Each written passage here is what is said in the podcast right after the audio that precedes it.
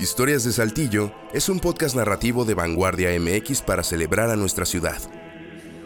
En este episodio presentamos En Saltillo se heredaban hasta los calzones. Mucho antes de que Shane conquistara las compras de ropa por internet o de que marcas como HM llegaran a Saltillo, aquí la ropa fue tan valiosa e importante que era motivo de conflictos familiares, asaltaban por ella y se incluía en los testamentos. Entre 1692 y 1783, los habitantes de la capital coahuilense pedían hasta los calzones de quienes morían intestados. Y no lo digo en sentido figurado. Así lo cuentan documentos resguardados en el Archivo Municipal de Saltillo. Uno de los casos fue el de Nicolás Ventura.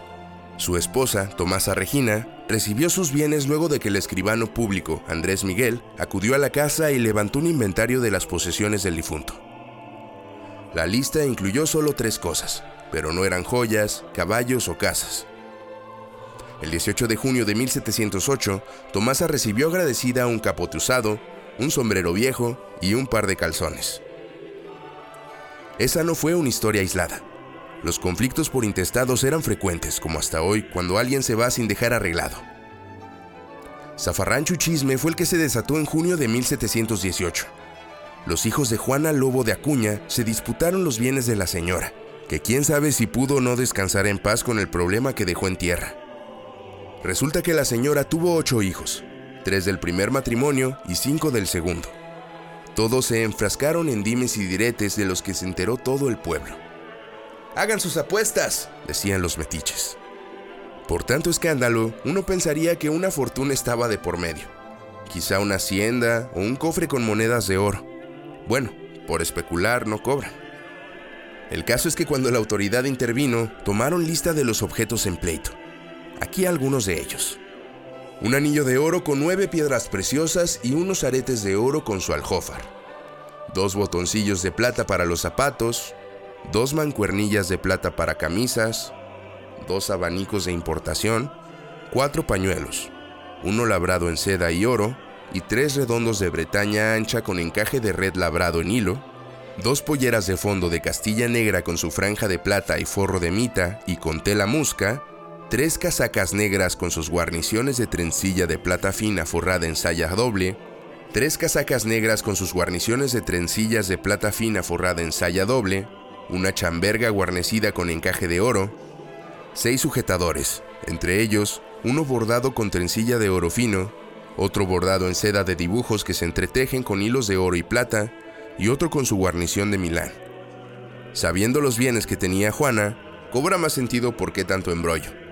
No era solo ropa y accesorios, eran de importación y con características peculiares que le daban un valor agregado, como el oro, plata y seda.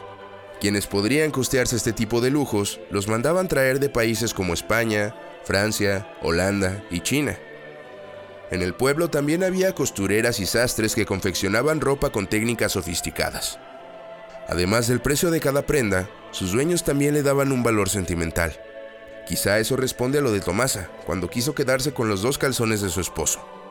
Aunque había quienes sí les importaba el valor sentimental, había otros que perseguían lo comercial.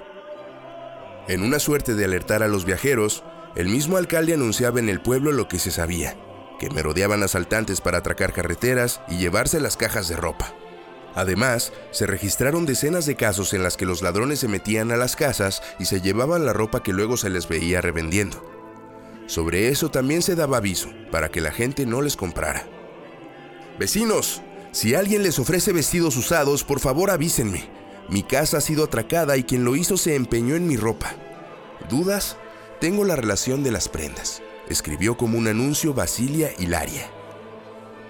Además de los conflictos por intestados, la ropa también causó problemas entre familiares cuando las negociaciones o préstamos con ropa de por medio no acabaron bien. El 9 de junio de 1736, Juana Luna, viuda de Juan del Toro, escribió a las autoridades que tenía un conflicto con su nuera María Gómez y pedía guía para resolverlo. Por hacerle el bien le doné el terreno y ella, en agradecimiento, me dio unas enaguas usadas. Ahora ella me está exigiendo que se la regrese o le pague 22 pesos como valor de la ropa mencionada. ¿Qué puedo hacer? Se lee en un escrito resguardado por el Archivo Municipal de Saltillo. Con el tiempo, la ropa no solo pasó de moda, sino que también dejó de ser tan importante para los saltillenses. Las prendas que antes se importaban ya se podían fabricar en el país. Eso les dio un acceso a más personas y los costos se redujeron. Por eso, a finales del siglo XVIII, la gente ya no heredaba ropa ni accesorios. En sus testamentos ya solo dejaron bienes como casas, terrenos, solares y ganado. Atrevimiento, quizá, pero se tiene que preguntar, ¿tú heredarías tus calzones o quisieras los de alguien a quien aprecias? Esta historia fue investigada por Adrián Armendaris.